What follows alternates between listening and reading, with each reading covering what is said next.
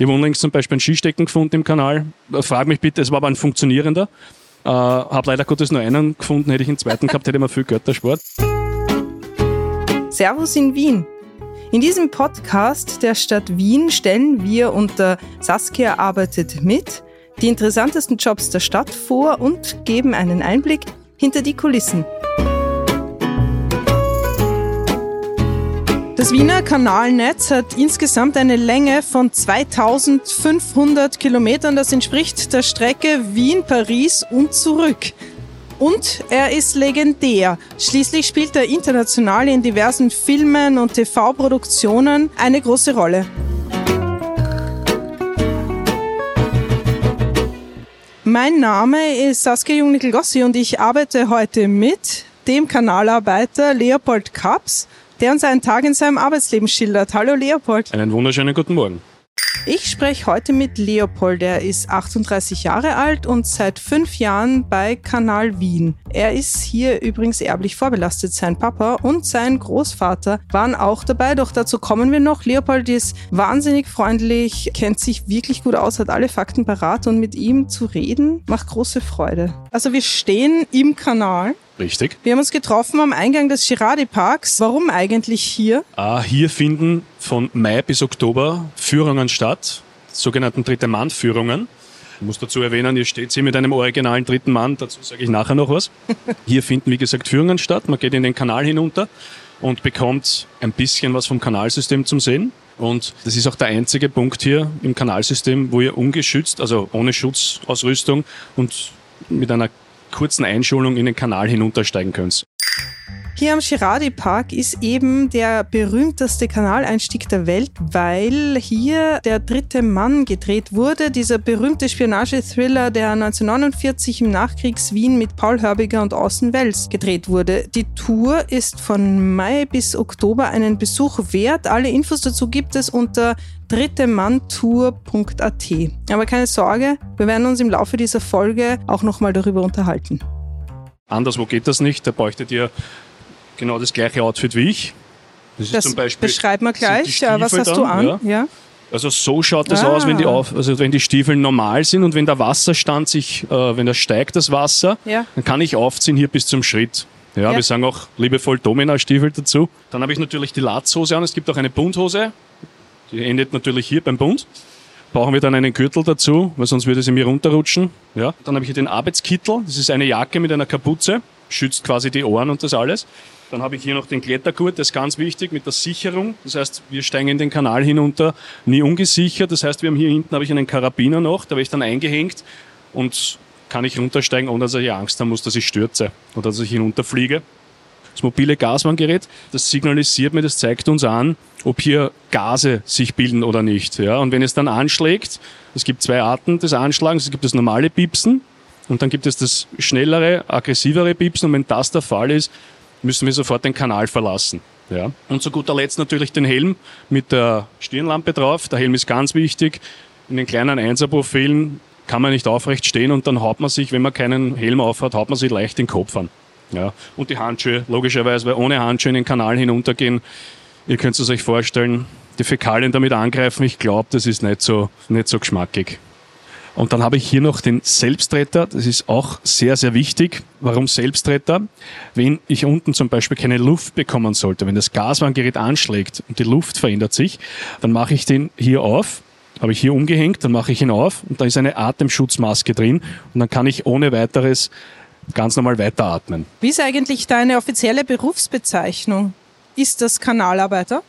Ich bin hauptberuflich ein Kanalarbeiter. Eigentlich bin ich ein Kanalarbeiter. Die alten Wiener nennen uns auch noch gern mit dem Wiener Slang Kanalrammer. Und meine Freunde, es gibt ein paar, die nennen mich gerne die Kanalratte. Ja, also Okay. habe ich einen schönen Und wer nennt sich noch Leopold? Es gibt eigentlich nicht mehr viele in der Familie. Meine Tanten, meine Onkel, die sagen noch gerne Leopold. Auch du sagst gerne, also habe ich mitbekommen, gern ja. Leopold. Das ist ein Name, der leider Gottes ausstirbt. Aber wie gesagt, mein Vater hat mir den Namen gegeben, weil ich bin, habe ich eh schon vorher gesagt, dritte Generation Kanalarbeiter. Das heißt, der Großvater Leopold war Kanalarbeiter, mein Vater war Kanalarbeiter, auch der Leopold und der Erstgeborene. Also wenn man den Namen Leopold. kriegt, kann man gar nicht mehr anders in der Berufswahl. Meine Mutter war dagegen, die wollte einen Markus, aber ich bin dann ein Leopold geworden, das heißt ich Leopold Markus, also im aber zweiten Namen heiße ich Markus. Ich kann dich beruhigen, im Kindergarten von meinem Sohn häufen sich die Leopolds, Wirklich? also es kommt wieder. Das ist schön, das ist auch ein schöner Name. Kanalarbeiter. Ja. So, wir stehen jetzt gerade hier, wir sind ein paar Stufen runtergegangen, eben unter den Girardi Park und sehen zwei Becken. Es riecht ein bisschen streng, aber erträglich. Was sehen wir denn? Also grundsätzlich muss ich mal sagen, wenn du sagst, es riecht streng, ich kann dich beruhigen, ich rieche es nicht mehr, weil bei mir ist die Schleimhaut nach zwei Wochen schon weggebrannt. Das ist natürlich ein Spaß. Zu deiner Frage, zum zurückzukommen, wir stehen hier äh, in einem Schotter durch Sandfang. Was kann man sich darunter vorstellen? Hier sind zwei Becken. Üblicherweise hat man meistens nur ein Becken. Aber hier, was ein markanter Punkt ist und wirklich sehr viel Material sich hier sammelt, hat man zwei Becken gebaut. Sind auch Sonderbauwerke, wie wir dazu sagen.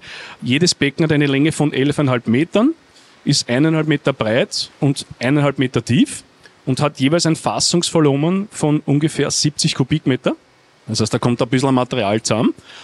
Und wo, wo kommt das her? Also das Material, was von den Kanalgittern, was auf der Straße befinden, hast du sicher schon mal ein paar gesehen. Wir haben ja Gott sei Dank ein paar in Wien. Ich glaube, es sind so um die 51.000 und 300 und ein paar zerquetschte. Und zum Beispiel bei einer Baustelle, wenn du einen, einen Schotterberg hast und jetzt kommt einmal ein Regen daher, das schwappt natürlich in den Kanal hinein und das spaziert dann unter der Wasseroberfläche mit und kann sich hier dann absetzen, bleibt hier liegen.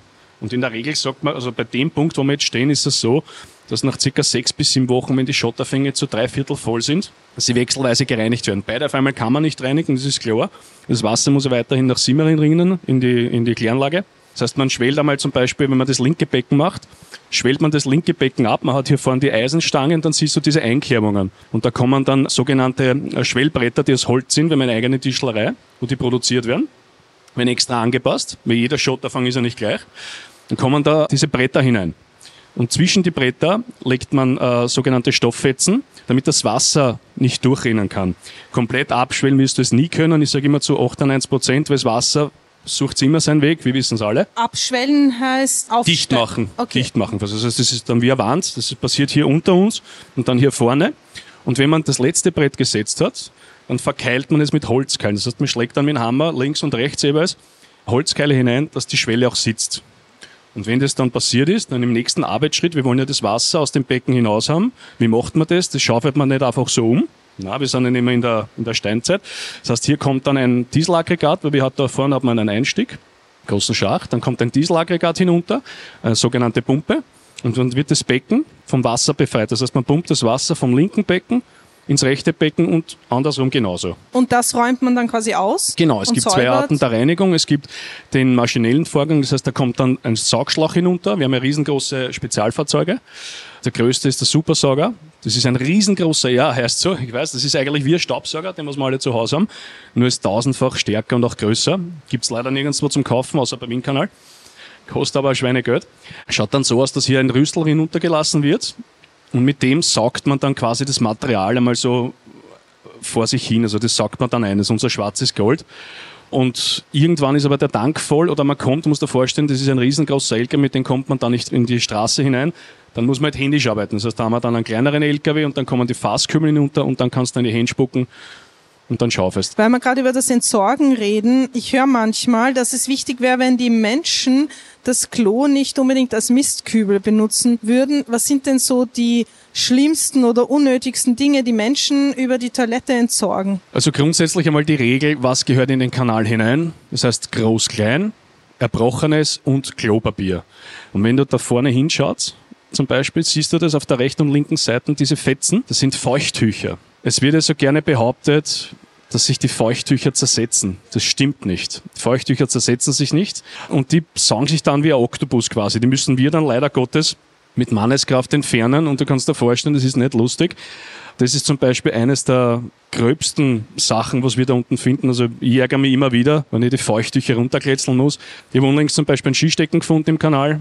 Frag mich bitte, es war aber ein funktionierender. Äh, habe leider Gottes nur einen gefunden, hätte ich einen zweiten gehabt, hätte ich mir viel Geld erspart. Ähm, ja, und alles, was einfach nicht in den Kanal hineingehört. Katzenstreu zum Beispiel. Das Katzenstreu, das Speisefett, wenn man Schnitzel backen tut zu Hause.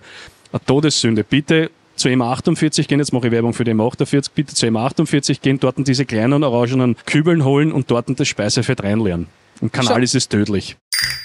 Nochmal dazu gesagt, es darf tatsächlich kein feuchtes Toilettenpapier in den Kanal geworfen werden, auch wenn das von den Herstellern gerne auf der Verpackung angegeben wird.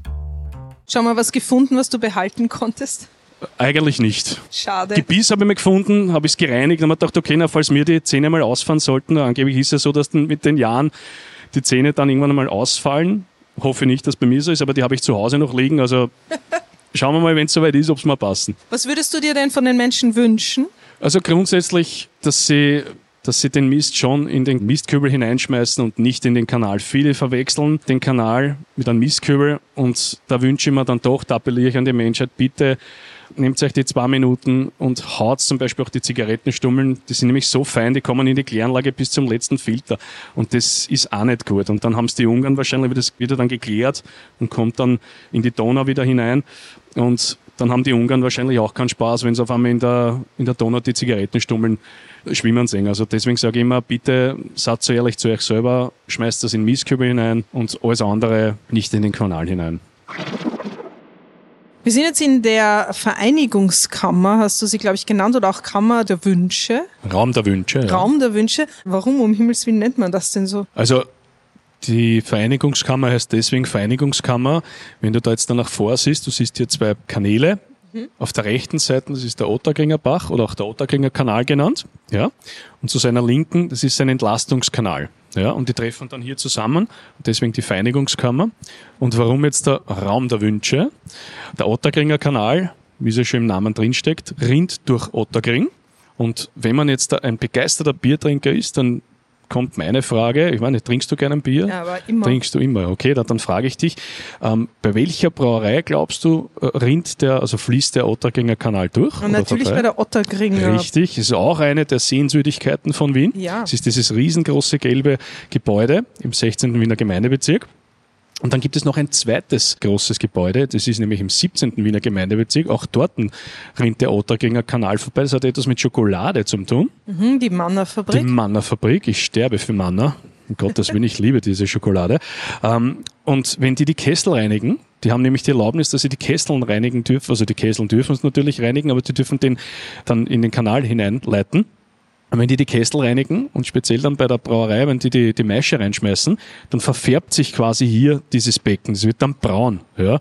Und das ist lustig, wenn man mal vor Jahren einen, einen jungen Mann hier gehabt, einen jungen Burm, der hat gemeint, ähm, der hat liebevoll zu uns gesagt, wenn wir gefragt haben, wisst ihr, warum dieses Becken braun ist? Und der hat dann geantwortet, ja, weil sie in Otterkring mehr Durchfall haben als. Das war sehr, sehr lustig. Ähm, dem ist aber nicht so. Also wie gesagt, wenn die die Kessel reinigen, und die Maische kommt hinein, dann verfärbt sich der Kanal und ist halt meistens am Wochenende der Fall. Ich habe das Gefühl, der tropft von das der ist Kondenswasser. Das ah, ist Kondenswasser. Das heißt, ich man hier in diesem Raum, na, du brauchst dich nicht fürchten. Wie gesagt, du bist in guten Händen. Wenn es wirklich einmal ansteigen sollte, das Wasser, ähm, dann kann es schon mal passieren, du siehst hier den Dreck hier oben, ja. dass das Wasser kurzzeitig bis an die Decke geht. Da dürfen wir aber nicht hier stehen, das ist absolute Lebensgefahr. Aber es sinkt auch schnell wieder ab und fließt dann quasi, wie ich es schon vorgezeigt habe, in diesen Entlastungskanal 30 Meter in die Tiefe hinunter. Also wie gesagt, da brauchst du keine Angst haben. Es kann jetzt momentan nichts passieren. Du hast lange Zeit etwas jetzt mit dir rumgeschleppt, das aussah wie ein Holzstück. Äh, das ist das Holzgerät, das ist ja, der Holzschimmel. Das ist unser Schimmel. Was das ist das älteste Arbeitsgerät von uns Kanalarbeitern. Das hat lustigerweise auch ein Kanalarbeiter erfunden, vor über 100 Jahren. Das kommt nur dann zum Einsatz, wenn wir in kleineren Kanälen uns befinden. Das heißt, in einem Einserprofil, 1,5 Meter hoch, 70 Zentimeter breit oder auch in einem Zweierprofil. Äh, das ist dann 80 mal 120 Zentimeter groß. Und was passiert dann dort? Das heißt, ich steige in den Schacht hinunter. Wenn ich mit der Maschine dort nicht hinkomme, dann müssen wir halt auf Deutsch gesagt Hand anlegen. Das heißt, wir müssen hinuntersteigen und dann müssen wir quasi in gebückter Haltung das Material vor uns hinschieben. Das machen wir dann so weit, bis in 80 Metern der nächste Förderschacht ist oder wenn wir Pech haben, erst in 160 Metern und dort befördern wir das dann entweder mit der Maschine, sagen wir es hinaus, oder wir schaufeln es in die Kübeln hinein und an die Oberfläche. Hm. Ist es ein Knochenjob? Auf jeden Fall. Also wenn man jemand behaupten will, dass es nicht so ist, ich lade jeden gerne ein für einen Probetag, kann man gern bei uns absolvieren und dann kann er mich das nochmal fragen oder dann frage ich ihm, ob er nochmal behaupten würde, dass unser Job kein Knochenjob ist. Der August war zum Beispiel in Wien bisher sehr regenreich. Was ändert das an eurer Arbeit oder was, was müsst ihr da beachten? Weil ich schätze, es verändert was. Also wenn es wirklich zum Regnen beginnt, auch wenn es nieselt, dürfen wir nicht in den Kanal hinunter wegen der Überschwemmungsgefahr. Das ist ja logisch. Es kann innerhalb von Sekunden, Minuten kann sich der Wasserstand rapide verändern. Das bedeutet für uns natürlich Lebensgefahr. Das heißt, wir bleiben an der Oberfläche, machen dann andere Tätigkeiten, zum Beispiel eine Räum- und Gitterkontrolle. Da kontrollieren wir gewisse Straßenzüge, die Kanaldeckeln, ob sie in Ordnung sind, ob die Leitern vorhanden sind. Wie, wie sieht denn so ein normaler Arbeitstag bei dir aus? Also normal, ist, ist immer lustig, also Oder normaler Arbeitstag. Das nicht? Doch, normal ist schon, aber es ist, jeder Arbeitstag ist natürlich anders. Mhm. Es ist wie im normalen Leben, jeden Tag erlebst du etwas Neues. Ich habe mir so ein Ritual eingeführt, also bei mir schaut es so aus, ich bin ein zeitiger Aufsteher, also ich stehe sehr, sehr zeitig auf. Am Wochenende bin ich dann meistens am Morgenmuffel. Bin meistens in der Regel so zwischen 6.15 Uhr und 6.30 Uhr in der Firma und ziehe mich natürlich um. Also das heißt, das saubere Quant ziehe ich aus, ist ja logisch. Mit dem sauberen Quant gehe ich nicht arbeiten, gehe dann rüber. Wir haben so einen Verbindungsgang in unserer Unterkunft, da ist dann die andere Seite. Äh, da ziehe ich mir dann das Drecksgewand an, also das Arbeitsgewand an. Und dann schaue ich nur kurz auf die Einteilungsliste, wo bin ich eingeteilt. Und dann richte ich das Werkzeug her und wenn ich das hergerichtet habe, spreche ich mich nur kurz mit dem Vorarbeiter ab, ob es noch irgendwas zum Beachten gibt, müssen wir noch irgendwas äh, extra einpacken oder so. Wenn er sagt nein, dann gehe ich hinauf in die Küche und trinke einmal gemütlich einen Kaffee, lese die Zeitung. Um 7 Uhr ziehe ich mir dann die Stiefel an und um 7.30 Uhr fahren wir dann an den Arbeitsplatz hinaus und dort arbeiten wir dann. Dass die Arbeit so vielfältig ist, ist das was, was dir daran gefällt? Gefällt mir sehr. Es ist nicht eintönig. Wie ich schon gesagt habe, du erlebst jeden Tag etwas Neues. Zum Beispiel, was ich geglaubt habe, ist, ich kenne Wien. Also wie ich damals angefangen habe, behauptet, ich kenne Wien wie meine eigene Westentasche. Und durch meinen Beruf, den ich jetzt habe, muss ich sagen, ich habe Wien neu kennengelernt. Ich bin in Straßen gefahren, in Gassen gefahren. Ich war auf Plätzen in Wien, da habe mir gedacht, um Gottes Willen, jetzt bin ich, damals war ich 34, und mir gedacht, um Gottes Willen, ich bin seit einem Tag, einer Woche in Wien. Also das ist schon was, was Positives, muss ich sagen, ja. Und ansonsten, ja, wie gesagt, ich bin jetzt hauptberuflich natürlich Kanalarbeiter, ich bin tagtäglich im Kanal unten, aber ich habe auch einen B-Schein, ich fahre auch mit den Einsatzbussen. LKW-Schein habe ich keinen. Oder ich sitze zum Beispiel auch am Telefon, das heißt, wenn Not am Mann ist, dann helfe ich auch raus, dann sitze ich am Telefon, werde ich eingeteilt am Telefon und nehme die Wünsche und Beschwerden der Kunden auch entgegen. Also Kunden, sage ich, der Bevölkerung in Wien. Der Wien-Kanal wird kommendes Jahr übrigens 100 Jahre alt. Dabei sind über 99 Prozent der Haushalte an das Wiener Kanalnetz angeschlossen. Weniger als ein Prozent haben eine eigene Senkgrube. Das ist in Europa ein absoluter Spitzenwert. Wir haben es vorher gehört, wie riesig das Kanalnetz ist. Kennst du die Stadt unter der Stadt jetzt eigentlich wie deine Westentasche? Also ich müsste lügen, wenn ich sage, ich kenne jetzt jeden Kanal, also jeden Platz in Wien, aber grundsätzlich muss ich sagen, ich kenne mich schon sehr gut aus. Wir sagen auch immer, immer dem Gestank nach. Ähm, falls du dich fragst, wie wir uns da unten verständigen oder wie wir da jetzt vorgehen, äh, es ist so, dass immer zwei Kollegen im Kanal unten sind, Minimum zwei Kollegen. Und weitere zwei oder drei Kollegen sind an der Oberfläche. Und wenn wir jetzt zum Beispiel sagen, wir gehen ein Gitter, das sind 80 Meter, dann sagen wir weiter, dann gehen wir weiter und der Kollege bleibt beim nächsten Schacht stehen. Das ist immer wichtig. Gehen wir gegen die Fließrichtung oder gehen wir mit der Fließrichtung, ja? Natürlich, wenn der Kollege, also der Vorarbeiter sagt, du gehst gegen die Fließrichtung und ich gehe mit der Fließrichtung mit, dann wäre ich dort stehen und, und schreien und klopfen und die werden mir nicht hören, wenn man sich da. Hast du dich schon mal verirrt?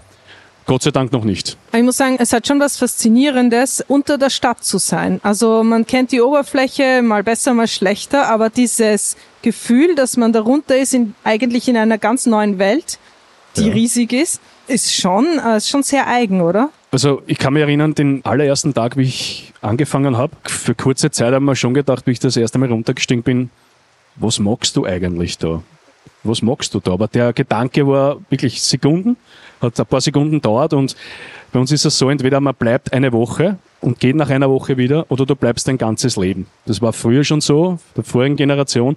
Und wie gesagt, ich bin jetzt auch schon ein paar Jahre dabei und habe auch nicht die Absicht, dass ich Wien-Kanal verlasse, weil es einfach meine Lieblingsarbeit ist. Jetzt wirst du sicher denken, um Gottes Willen, Lieblingsarbeit, Kanalarbeiter, ja, aber es ist einfach ein Beruf ein sicherer Beruf, das ist das Allerwichtigste.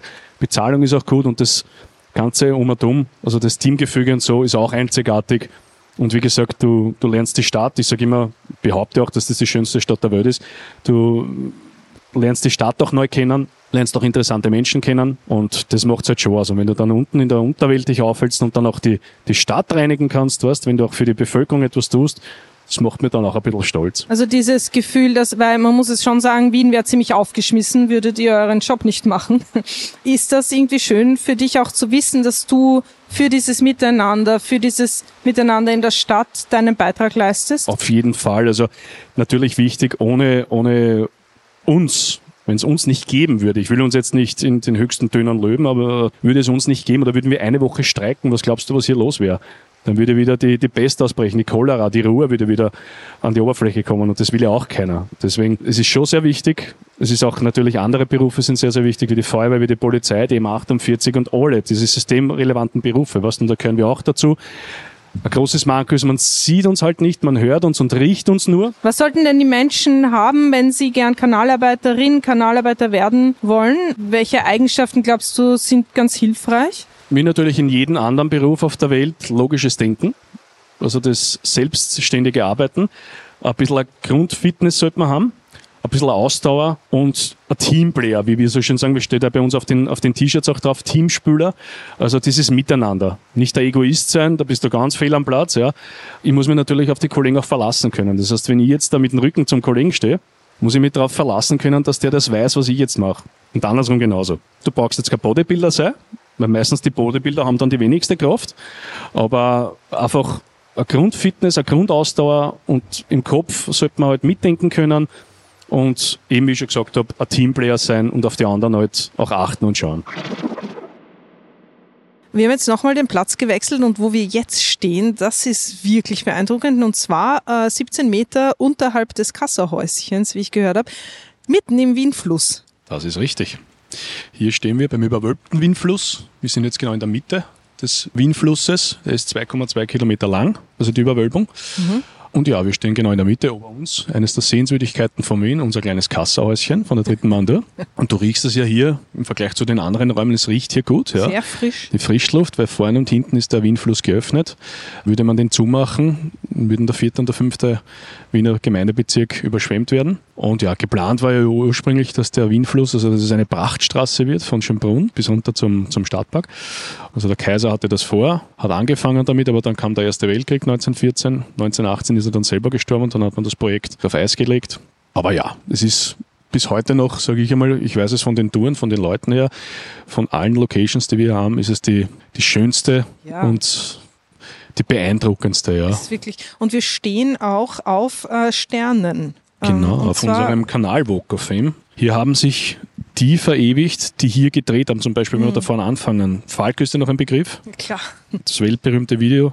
Genie wurde hier gedreht.